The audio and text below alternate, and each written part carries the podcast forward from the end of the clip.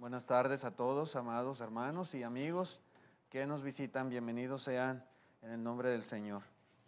¿Alguna vez ha sentido usted que se encuentra en un lugar equivocado? ¿Alguna vez ha sentido, yo no dejo de estar aquí en este lugar o no debí de haber estado aquí? ¿Alguna vez ha sentido usted o se ha sentido mal de estar en tal o cual lugar? Tal vez que sí, tal vez lo ha experimentado o tal vez no. Hablando específicamente de los hijos de Dios, es muy importante entender que no todo lugar es correcto, es correcto o es apto, ¿verdad?, para nosotros. En la Biblia, hermanos, amigos que nos visitan, podemos ver el ejemplo de muchos hombres de Dios que a lo largo de la historia cometieron el error de estar en un lugar equivocado. Y cometieron el error de estar en un lugar equivocado y ese error les llevó a cometer otros errores más. Y de ahí, hermanos, la lección de esta tarde que le he titulado El peligro de estar en el lugar equivocado. Hay peligro en ello, ¿sí? Hay muchos lugares peligrosos, sin lugar a dudas, que uno pudiera, este, en los que uno pudiera estar, dependiendo desde el punto de vista que para usted sea algo peligroso. Pero los, lugares que vamos a ver en esta tarde son los más peligrosos en los que pudiéramos estar. Dice en el libro de los Proverbios capítulo 14, versículo 12, hay camino que al hombre le parece derecho, pero su fin, dice, es camino de muerte. Hay caminos que parecen rectos, que parecen buenos, que parecen inocentes de cierta manera, y muchos se dejan seducir por esta clase de caminos, procederes.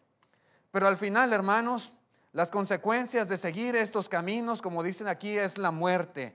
Las consecuencias serán terribles, serán peligrosas.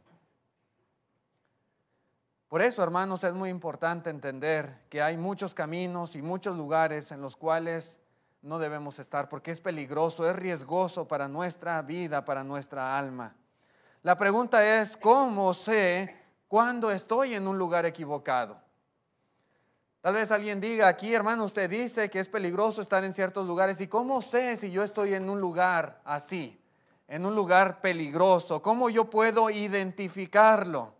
Bueno, a través de esta lección, esta sencilla lección, es muy sencillo lo que vamos a ver, pero quiero citar algunos ejemplos a través de la historia, hombres de Dios que se equivocaron al estar en cierto lugar y, les trajo consecuencias terribles en sus vidas. Así que consideremos algunos ejemplos, hermanos.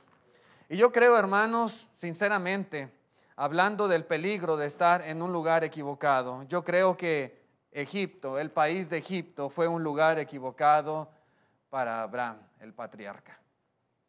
¿Sí?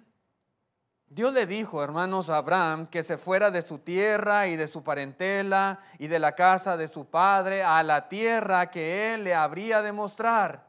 Así le dijo Dios. Y Abraham fue obediente.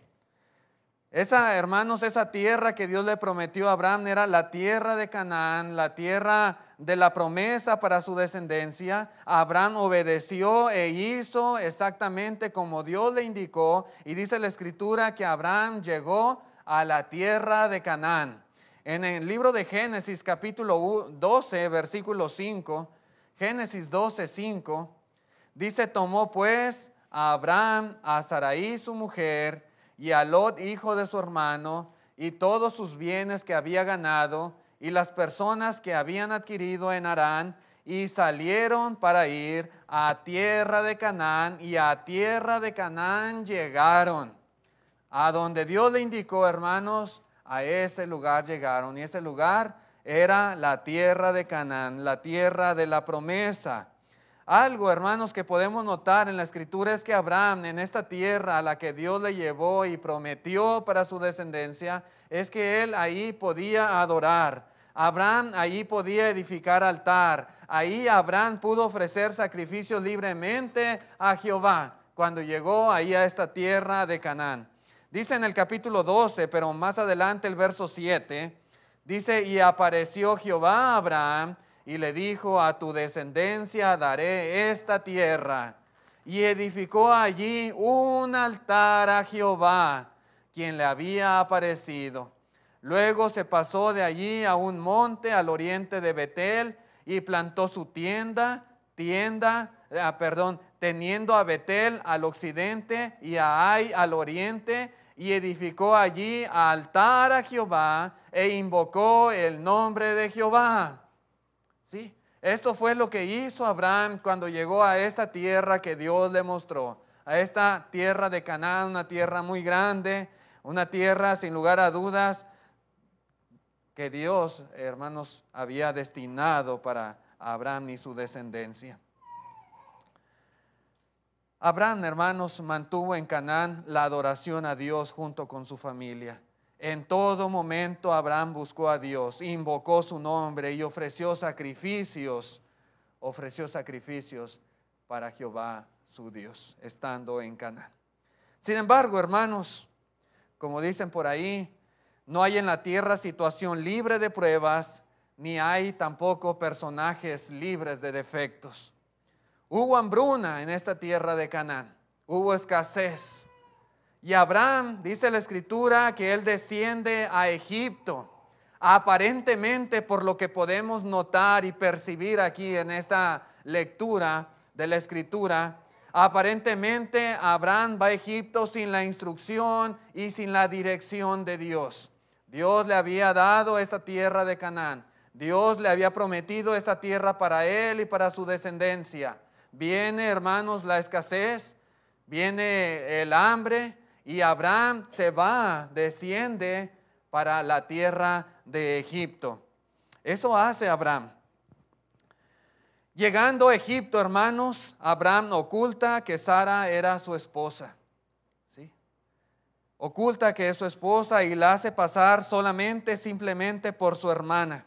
Y los egipcios al ver que Saraí, la esposa de Abraham, era una mujer muy hermosa, dice la escritura que la tomaron para llevarla a casa de Faraón, para que fuera una de las mujeres de Faraón. Eso pasó, eso sucedió. Afortunadamente para Abraham, para Saraí y para todos, Dios se interpone y no permite, hermanos, que tal cosa sucediese. Y dice la escritura que Dios hiere a Faraón y lo hiere con grandes plagas por causa de Saraí, esposa de Abraham. Y Faraón, hermanos, cuando se da cuenta que era una mujer casada, que Abraham era su marido, y todo lo que le había venido por causa de Saraí, hermanos, Faraón le reclama a Abraham. Le reclama, ¿por qué me has hecho esto? Y entonces Faraón le devuelve a su mujer y los echa de Egipto váyanse, vete, no te quiero más aquí. Entonces, hermanos, Abraham tiene la necesidad nuevamente de regresar a Canaán, a la tierra que Dios le había dicho que era para él y para sus hijos, a la tierra que Dios le había prometido. El punto, hermanos, que quiero enfatizar es que mientras estuvo en la tierra de Egipto no hay registro en la Biblia, ¿verdad? No, no hay evidencia de que Abraham haya construido altares, no hay evidencia de que Abraham haya ofrecido sacrificios a Dios. No, hay tal cosa, no pudo hacer tal cosa en esta tierra de Egipto. ¿Sí? Lo hizo Abraham hasta que Faraón lo echó y hasta que pudo regresar nuevamente a la tierra de Canaán. Dice en el capítulo 13, capítulo siguiente, Génesis 13, dice el verso 1, subió pues Abraham, una vez que Faraón los echó de Egipto, Subió pues Abraham de Egipto hacia el Negev, él y su mujer con todo lo que tenía y con Lot. Y Abraham era riquísimo en ganado, en plata y en oro, y volvió por sus jornadas desde el Negev hacia Betel, hasta el lugar donde había estado antes su tienda en Betel y en Nai, al lugar del altar que había hecho allí antes, e invocó allí Abraham el nombre de Jehová invocó el nombre de Jehová. Nuevamente volvió, hermanos, a esta tierra una vez que salió de Egipto. Y una vez más dice aquí la palabra de Dios que Abraham ofrece sacrificio e invoca el nombre de Jehová aquí en esta tierra de Canaán. ¿Qué podemos aprender, hermanos? ¿Qué podemos entender? Debemos entender, hermanos, que cuando un siervo de Dios no adora, cuando un siervo de Dios está en un lugar donde no puede adorar, ¿sí? Donde no puede él ofrecer el sacrificio que debe ofrecer a su Dios. Hermanos, definitivamente, él o ella está en un lugar equivocado. Está en un lugar que no es apto para él, no es apto para ella. Un hijo de Dios, hermanos, debe de entender que tiene una responsabilidad y tiene una necesidad de constantemente estar ofreciendo sacrificio a Dios. De tal manera que, hay muchos lugares donde yo puedo estar menos, donde yo no debo estar y donde yo no debo procurar estar, es un lugar donde yo no pueda servir a Dios. ¿Sí? Ahí no, ahí no. Hermanos, Cristo ha prometido que donde estén dos o donde estén tres congregados en su nombre, dijo él, ahí voy a estar yo en medio de ellos. Cuando se congreguen, cuando se reúnan en mi nombre, yo ahí voy a estar. Yo voy a estar con ustedes. Así lo ha prometido el Señor. Y es algo que no debemos olvidar, no debemos pasar por alto. De manera, hermanos, que ningún cristiano, ninguna cristiana debería siquiera pensar en estar en otra parte cuando es el día del Señor. De estar en otra parte cuando es día de ofrecer adoración, cuando es el día en que debo de estar reunido con la iglesia, cuando Cristo está allí esperando mi presencia. Él prometió estar conmigo y estar ahí donde están aquellos hijos suyos congregados en su nombre. Yo no puedo pensar estar en otro lugar sabiendo que Cristo va a estar allí. No, no, hermanos. No es correcto. Ese lugar, sea el que sea, llámele como le llame. Si está en un lugar donde usted no puede adorar, donde usted no puede servir a Dios, cuando, hermanos, Él está ahí con la iglesia, esperando la adoración, hermanos, ese lugar, ese lugar no es para usted. No lo es. No lo es.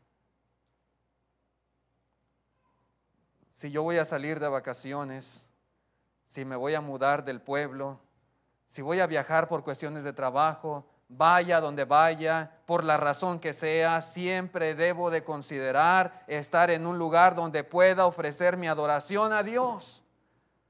¿Sí? Si no es posible, hermanos, no es lugar para usted. No es lugar para mí. Siempre debemos procurar. Siempre, hermanos, a donde vayamos. Siempre que haya la manera, que haya la forma de adorar y de servir a nuestro Dios. Si en ese lugar no es posible, sepa que ese lugar es un lugar equivocado para usted. Por eso, hermanos, eh, el tema, el peligro de estar en un lugar equivocado. Y este es uno de muchos. Un lugar donde no sea posible adorar y servir a Dios, como en el caso de, de, este hombre llamado Abraham, ahí en, en la tierra de Egipto. Pero ¿qué más? Quiero ver otro ejemplo con ustedes, hermanos. Un lugar equivocado puede ser un lugar como lo fue Sodoma para Lot. La ciudad de Sodoma definitivamente fue un lugar donde Lot no debió de estar, donde Lot no debió de vivir, donde Lot no debió de habitar. Sodoma era un lugar totalmente equivocado para un hombre justo, para un hombre justo como, como lo fue Lot. No era para él. No era la clase de vida que él te debía tener y, debía de exponer a su familia. No lo era. debemos entender que hay lugares que simplemente son, son eh, eh, incorrectos para un hijo de Dios. No. Cuando Lot, hermanos, tuvo la oportunidad de elegir el lugar donde quería estar, cuando Abraham le puso delante de él toda la tierra y le dijo, elige, escoge a dónde te quieres ir, porque había problemas entre los pastores de Abraham y los pastores de Lot. Dice, no debe de haber altercado, somos hermanos. Separémonos. Esta tierra donde estamos no es suficiente para los dos. Escoge tú a dónde quieres ir. Dice la escritura, hermanos, que Lot escogió la llanura del Cordán. Escogió las tierras fértiles, las tierras prósperas. Y dice la escritura que Job, que Lot fue poniendo sus tiendas. Dice hasta Sodoma. Hasta llegar a Sodoma. Dice la escritura, hermanos, en el libro de Génesis, Génesis capítulo 13, versículo 10. Dice, y alzó Lot sus ojos y vio toda la llanura del Jordán, que toda ella era de riego, como el huerto de Jehová como la tierra de Egipto en la dirección de Zoar, antes que destruyese Jehová a Sodoma y a Gomorra. Entonces Lot escogió para sí toda la llanura del Jordán y se fue Lot hacia el oriente y se apartaron el uno del otro. Dice el verso 12, Abraham acampó en la tierra de Canaán, en tanto que Lot habitó en las ciudades de la llanura y fue poniendo sus tiendas hasta Sodoma. Poco a poco, hermanos, Lot se fue acercando y acercando y acercando y acercando cada vez más. Sus tiendas cada vez quedaban más cerca de Sodoma hasta que Lot llegó a habitar en medio de los sodomitas. Y dice la escritura, verso 13, mas los hombres de Sodoma eran malos y pecadores contra Jehová en gran manera, en gran manera. No dice solamente eran pecadores y eran malos, dice en gran manera. Las cosas que hacía la gente allí en Sodoma eran terribles, eran abominaciones, eran cosas totalmente, hermanos, eh, terribles, inmundas, lo que ellos hacían contra la naturaleza. Y ahí, hermanos, ahí fue a llegar Lot con sus hijas, su esposa, su familia, a esa ciudad. Tristemente, hermanos, Lot no consideró la maldad de la gente de Sodoma. Lot consideró las tierras de riego. Lot consideró toda esa tierra fértil, próspera. ¿sí? los, los pastos verdes para su ganado. Eso fue lo que miró, la prosperidad nada más, pero no consideró la clase de gente que rodearía su propia familia. No consideró, hermanos, las costumbres de las personas que iban a ser sus vecinos, sus compañeros, sus, sus, conciudadanos. No, no, lo consideró Lot. Lo tuvo en poco. La maldad de la gente, hermano, no, no fue algo importante, no fue algo relevante que Lot considerara. No tomó en cuenta el pecado que le rodearía a él y a su familia en la ciudad que él mismo eligió vivir. No lo consideró. Sin lugar a dudas, hermanos, Lot escogió y escogió el peor lugar como hogar, como ciudad, como patria para habitar. Lot llegó al lugar equivocado Lot llegó al lugar que le traería desgracia, mucha desgracia.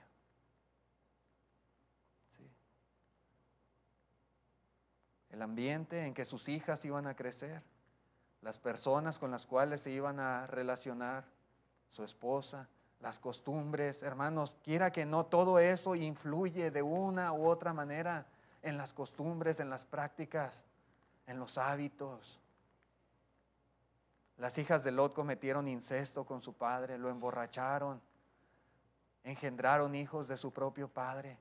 Y, ahí, hermanos, hasta ahí llega la historia de Lot, en una cueva, estando en una cueva con sus hijas después de haber cometido este gran pecado. ¿De dónde aprendieron esas costumbres? ¿Dónde aprendieron esta clase de maldades? Precisamente de la tierra a donde su padre las llevó a vivir.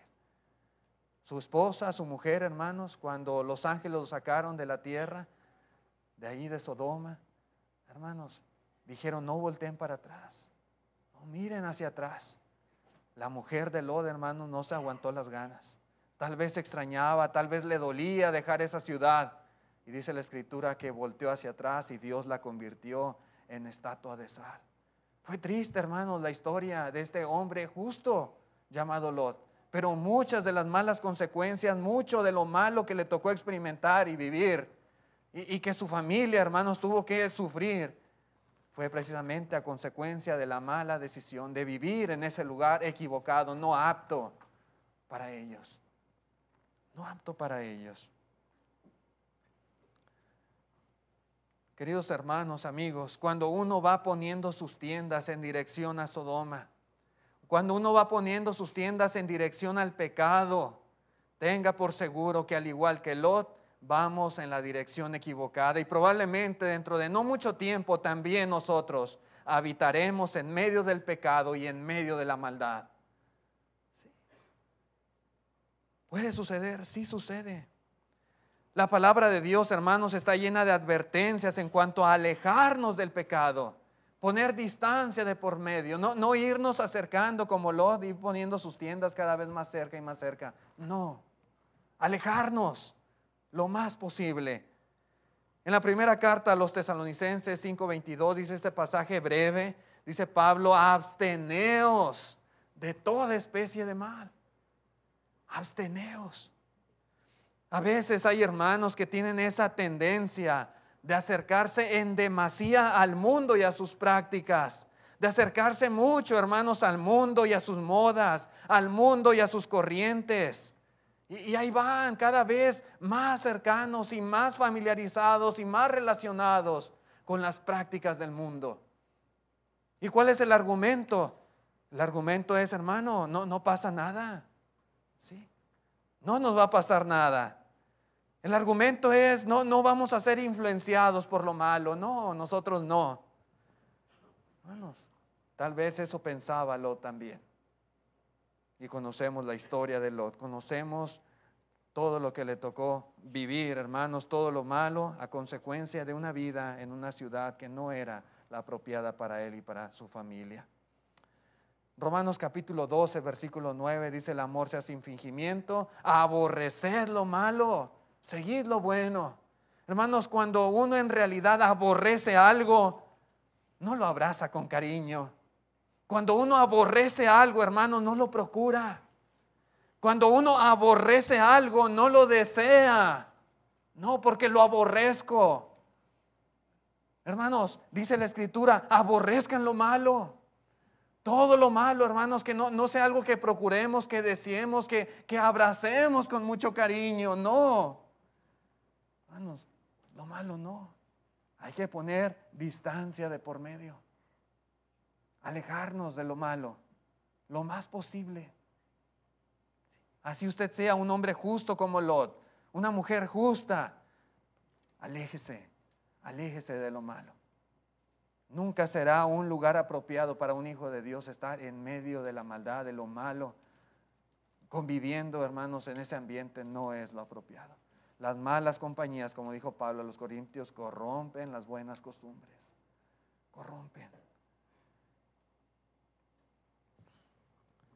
Una reflexión, hermanos, dice que tres hombres salieron a solicitar el puesto de chofer de un autobús escolar. Había una vacante, se ocupaba un chofer para el autobús escolar. Y fueron tres hombres a aplicar.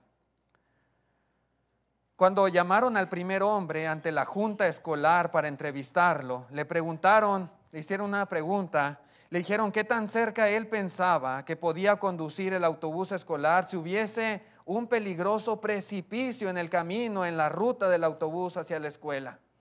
Y le preguntaron tú, a ver qué tanta habilidad tienes, qué tan cerca pudieras manejar tú de la orilla del precipicio. Este hombre, hermanos, el primer entrevistado, contestó que él creía poder conducir el autobús a dos pies del borde de la carretera, del precipicio. Dijo, yo a dos pies soy capaz de conducir el autobús. Fue el segundo, hermanos, el segundo candidato a la entrevista y, le hicieron la misma pregunta. Y él dijo, hermanos, que él era capaz de conducir a un pie del borde de la carretera, como, como diciendo, yo soy buen chofer, yo a un solo pie, yo soy capaz de librar el precipicio. Le hablaron al tercer hombre, al tercer candidato para ocupar el puesto de chofer del autobús escolar y le hicieron la misma pregunta. Y este hombre, hermanos, este hombre cuando lo entrevistaron, él dijo que él no se atrevería a considerar siquiera qué tan cerca del precipicio podía conducir sabiéndose responsable de la seguridad de los niños, él se iba a mantener lo más lejos posible del peligro y él no se atrevería a pasar por ese lugar. ¿Saben a cuál de los tres le dieron el trabajo? Al último, al que dijo que él no sería capaz de poner en riesgo la seguridad de los niños. Hermanos, amigos, ese debe de ser nuestro sentir en relación al pecado. Así debiéramos de pensar, hermanos, en relación a lo cerca que deberíamos vivir del mundo. Hay algunos que se creen muy fuertes y muy listos y muy habilidosos y yo puedo estar bien cerquita del pecado, hermano, sin que, sin que nada me pase, sin poner en riesgo mi familia. ¿Seguro? No, hermanos. Nuestro sentir, nuestro pensamiento debe ser como el de este chofer, lo más lejos posible del peligro. Yo no voy a arriesgar a estos niños. Yo no pasaría por un lugar así. Hermanos, el pensamiento debe ser entre más lejos, mejor, mejor. Sodoma definitivamente no era un lugar apropiado para Lot. Vivir ahí, hermanos, fue un error. Fue un lugar equivocado al que Lot por sí solo decidió, decidió llegar. Pero también, hermanos, otro lugar equivocado fue el terrado de la casa real de David. Para él, hermanos, para este rey, ese lugar fue un lugar equivocado, un lugar en el que no debió de estar. No debió, no debió. Una tarde, hermanos, mientras David, el rey David, caminaba por el terrado de su casa, de su palacio, dice la escritura, que vio a una hermosa mujer que se estaba bañando. Dice ahí en el segundo libro de Samuel, capítulo 11, versículo 2.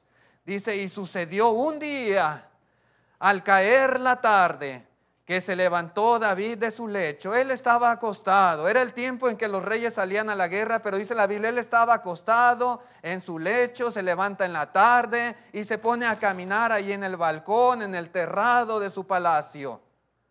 Y dice, dice la escritura, se paseaba por el terrado de la casa real y dice, y vio desde el terrado a una mujer que se estaba bañando, la cual era muy hermosa. Verso 3, envió David a preguntar por aquella mujer y le dijeron, aquella es Betsabé, hija de Elián, mujer, mujer de Urías Eteo. Y envió David mensajeros y la tomó y vino a él y él durmió con ella Luego ella se purificó de su inmundicia y se volvió a su casa. Eso pasó, hermanos, en aquella ocasión con David y Betsabé.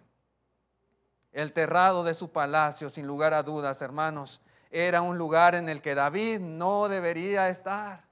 En primer lugar, porque él tenía que estar en la guerra con su ejército. En primer lugar. Y estaba ahí de ocioso en su casa. Pero en segundo lugar, hermanos, porque el estar allí, contemplando, mirando, observando a aquella mujer mientras se bañaba, despertó en él la codicia. Despertó en David, hermanos, la lascivia. Despertó en David la lujuria y lo llevó a cometer una serie de pecados terribles. No solamente la miró, no solamente la observó. Dice la escritura que mandó preguntar, supo que era una mujer casada, su marido era uno de sus mejores soldados y aún así dice que la mandó traer y la tomó por mujer y durmió con ella. De ahí luego quedó embarazada y después mandó matar al marido, y etcétera, etcétera. Todo lo que sucedió, hermanos, a consecuencia de estar en el lugar equivocado. Eso hizo David.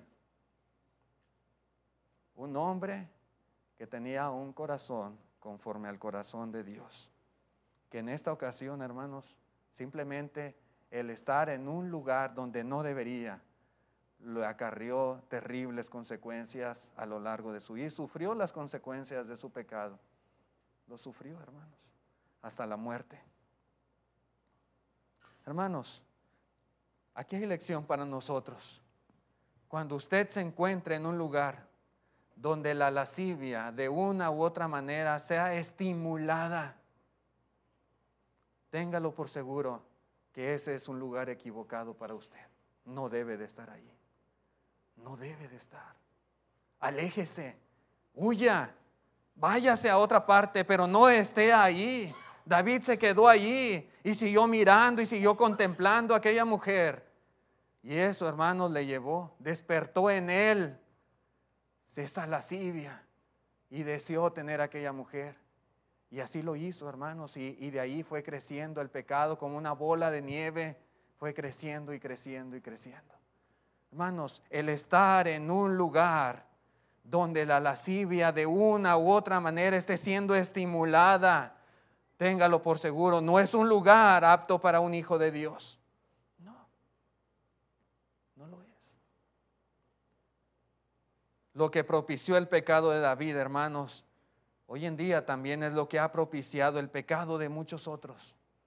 ¿Cuántos jóvenes y aún adultos, hermanos, no caen hoy en día en las garras de la fornicación, en las garras del adulterio y muchas veces simplemente por estar y mantenerse en un lugar incorrecto?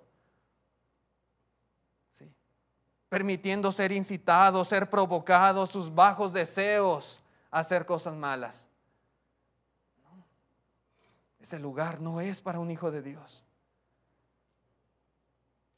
tantos problemas que se han suscitado, cuántos errores el mundo ha cometido, hermanos, y aún hijos de Dios, por alimentar los deseos de los ojos muchas veces, como lo hizo David, por alimentar los deseos de la carne, por estimular la lascivia, la lujuria. Sí, hermanos, eso sucede por estar en un lugar incorrecto, donde no debe de estar, viendo lo que no debe de ver haciendo lo que no debe de hacer. Hay jóvenes a veces que pelean sus derechos, por ejemplo, de ir a los bailes, de ir a las discotecas, de ir, dicen, a los antros con sus amigos. ¿Y el argumento cuál es?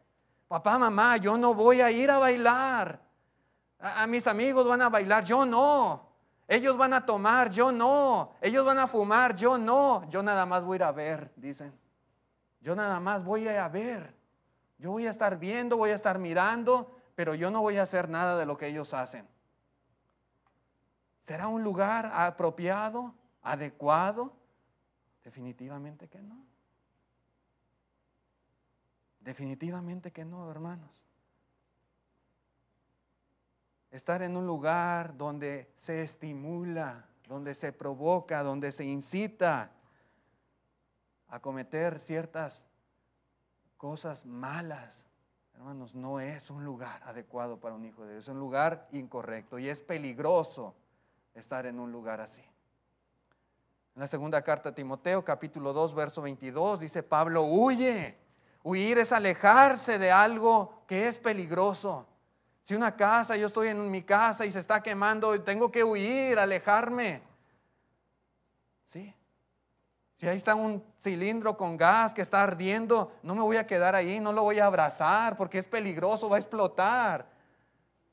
Tengo que alejarme, tengo que huir. Y dice aquí Pablo, huye también de las pasiones juveniles. No las busques, no te acerques a ellas, no las abraces. Aléjate, es lo que dice la palabra de Dios. Huye y sigue la justicia, la fe, el amor y la paz con los que de corazón limpio invocan al Señor. Sí, hermanos, el terrado del palacio fue un lugar equivocado para este hombre David y también puede serlo para nosotros también. Otro lugar más, hermanos, la nave, aquella nave, aquel barco que iba con destino a la ciudad de Tarsis, sin lugar a dudas fue un lugar equivocado en el que no debió estar el profeta Jonás.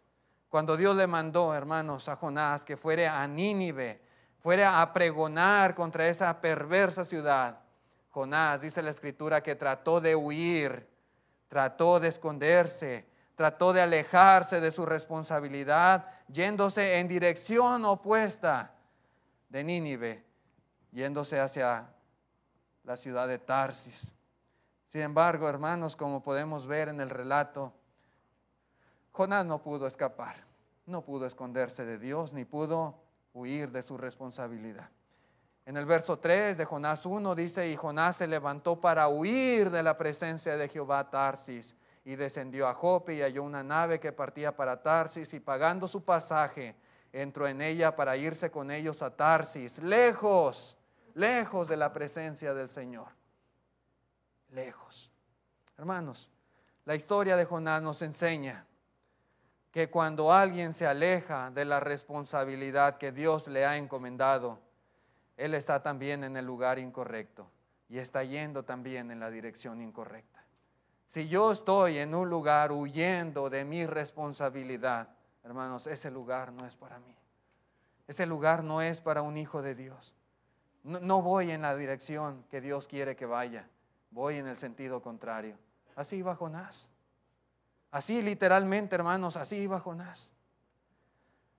Y aquí, hermanos, hay muchísimas aplicaciones para estar en el lugar incorrecto, en el lugar que ningún cristiano debería estar jamás. Por ejemplo, hermanos, cuando los padres no cumplimos con la responsabilidad de criar a nuestros hijos en disciplina y amonestación del Señor.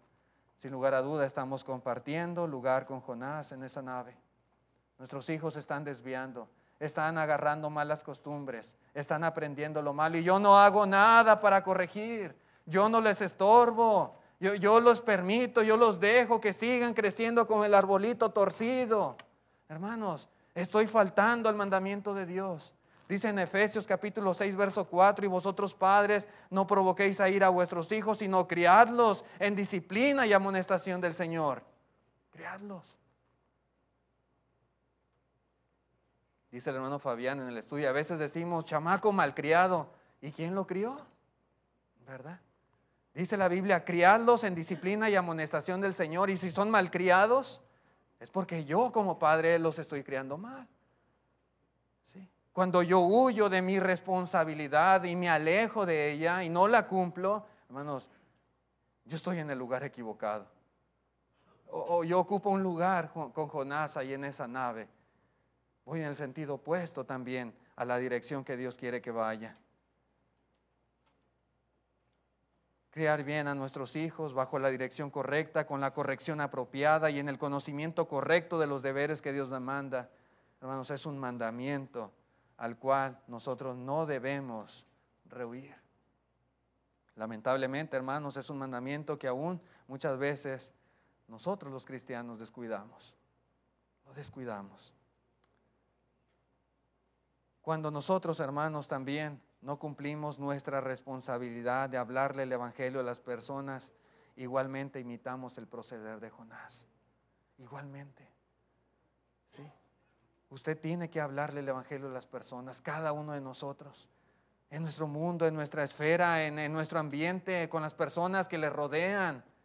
Usted tiene responsabilidad con ellos. Dios le demanda responsabilidad. En Mateo 28, lo que se conoce la gran comisión.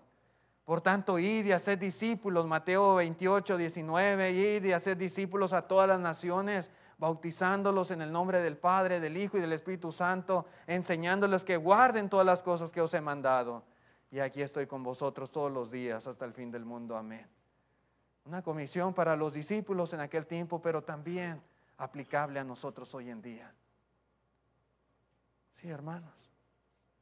O cuando no cumplimos nuestra responsabilidad de defender la verdad y cerramos nuestros ojos a las prácticas erróneas se está cometiendo error, se está haciendo algo equivocado, se nos estamos apartando de la fe, de la doctrina de Cristo y, simplemente, hermanos, cerramos los ojos y nos hacemos como que no pasa nada. ¿Sí? Nos envanecemos. Y entonces, hermanos, igualmente estamos rehuyendo a nuestra responsabilidad. En Judas capítulo 1, verso 3 dice, amados, por la gran solicitud que tenía escribiros acerca de nuestra común salvación, me es necesario escribiros exhortándoos que contendáis ardientemente por la fe que ha sido una vez dada a los santos. No solapar el error, hermanos, no cerrar nuestros ojos a las prácticas erróneas. Cuando uno se está apartando de la fe, hermanos, es algo que uno, sin lugar a dudas, debe, debe de atacar. Hay muchas aplicaciones, hermanos. Eh, la, la cuestión es que no podemos estar en un lugar, hermanos, en el cual uno está huyendo de su compromiso, su responsabilidad que Dios, hermanos, ha demandado de uno. Y uno más, hermanos, rápidamente. Un lugar equivocado en el que estuvo Pedro fue alrededor de aquel fuego, sentado con aquellos alguaciles, sentados con los enemigos de Cristo, ahí compartiendo lugar, calentándose del frío. Hermanos, ese lugar no era un lugar apropiado para Pedro. Dice en Lucas 22, versículo 54, y prendiéndole le llevaron y le condujeron a casa del sumo sacerdote, y Pedro le seguía de lejos, y habiendo ellos encendido fuego en medio del patio, se sentaron alrededor, y Pedro se sentó también entre ellos. Y cuando estaba ahí Pedro sentado con ellos, empezaron a decirle, tú también eres de los discípulos de Cristo, tú también andabas con él. Y Pedro empezó a decir, no, no es cierto, yo, yo no ando con Cristo, yo no andaba con Él. Sí, tú andabas con Él. No, se equivocan, están cometiendo un error. Sí, tú andabas con Él, aún tu manera de hablar te delata. Y empezó a blasfemar y empezó a maldecir, jurando que no conocía a Jesús. Hermanos, ese lugar, sin lugar a dudas, ese lugar no era un lugar para Pedro. No. Pedro no debía de estar allí. Si en vez de estar con los enemigos de Cristo, Jesús hubiese, eh, Pedro hubiese estado con los fieles discípulos de Jesús, hermanos, él no hubiese tenido esa tentación de negarle. Él no hubiese tenido que estar así en esa encrucijada, ¿sí? Donde su fe, hermanos, fue zarandeada. Pero estaba con los enemigos de Cristo. Estaba, hermanos, sentado con ellos en el patio del sumo sacerdote Caifás. Ahí estaba Pedro. Y eso nos enseña, hermanos, a nosotros también, que cuando uno prefiere relacionarse con los enemigos de la verdad que con los cristianos fieles, las consecuencias no son buenas. No lo son. Muchas veces estará usted en situaciones en las que no debería de estar.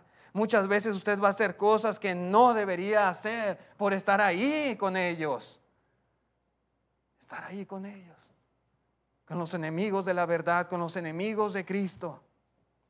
Hermanos, cuando uno se encuentra en un lugar donde usted siente temor confesar o reconocer su fe en Cristo, reconocer a Jesús como su Señor, reconocer lo que usted es, lo que ha creído, la profesión que usted ha elegido. Si usted siente temor de, al, manifestarlo en ese lugar, o siente vergüenza, o siente eh, cualquier tipo de sentimiento que le esté siendo estorbo para manifestarlo abiertamente, hermanos, créame, ese lugar es un lugar incorrecto para que usted esté. Pedro, hermano, sintió temor de decir, sí, yo soy discípulo de Jesús, yo andaba con él, sí, porque estaba rodeado de enemigos. Pero ¿qué hacía ahí sentado, calentándose con ellos? No debía de estar ahí Pedro. No debía. Todo lugar, hermanos, así es un lugar incorrecto. Y le negó al Señor tres veces. Dice en el capítulo 22, verso 61 de Lucas, entonces vuelto el Señor, miró a Pedro. Y Pedro se acordó de las palabras del Señor que le había dicho, antes que el gallo cante, me negarás tres veces. Hermano, me imagino la escena, me imagino Pedro, hermanos, voltea y ve a Jesús que le está mirando. Después de haberle negado, después de haber dicho una y otra vez, no le conozco, después de haber maldecido, de haber blasfemado, de haber jurado que no conocía a Jesús, voltea y el Señor le estaba mirando. Hermanos, qué tristeza, Qué, dolor debió haber sentido Pedro. Y dice la escritura que lloró amargamente después de que esto sucedió. Hermanos, estar en un lugar equivocado, hermanos, puede ser algo terrible. Las consecuencias pueden ser, hermanos, desastrosas en la vida de un hijo de Dios. Hay que considerar, hermanos, el peligro de estar en un lugar equivocado. Los lugares más peligrosos donde un cristiano puede estar es un lugar donde no podamos adorar como Abraham no pudo en Egipto. Un lugar, hermanos, donde nos expongamos y expongamos a nuestra familia a malas influencias, a malos ejemplos, al pecado y a la maldad, como Lot lo hizo en Sodoma. Un lugar donde la lascivia y los malos deseos son estimulados, como David en el terrado de su palacio. Un lugar donde estemos lejos de cumplir nuestra responsabilidad como Jonás en aquella nave con destino a Tarsis. Un lugar donde usted sienta temor de reconocer su fe en Jesucristo por causa de los enemigos de Dios. como Pedro en la casa de Caifás. Esos lugares, hermanos, son peligrosos. Esos lugares no los procure. Esos lugares, hermanos, no son aptos para los hijos de Dios. Aléjese, huya de ellos lo más que pueda. Gracias, hermanos, por su atención prestada a este mensaje. Ojalá haya sido claro lo que hemos explicado en esta tarde. Gracias, que Dios les bendiga. Nuestro hermano que va a dirigirnos en el himno tiene el tiempo.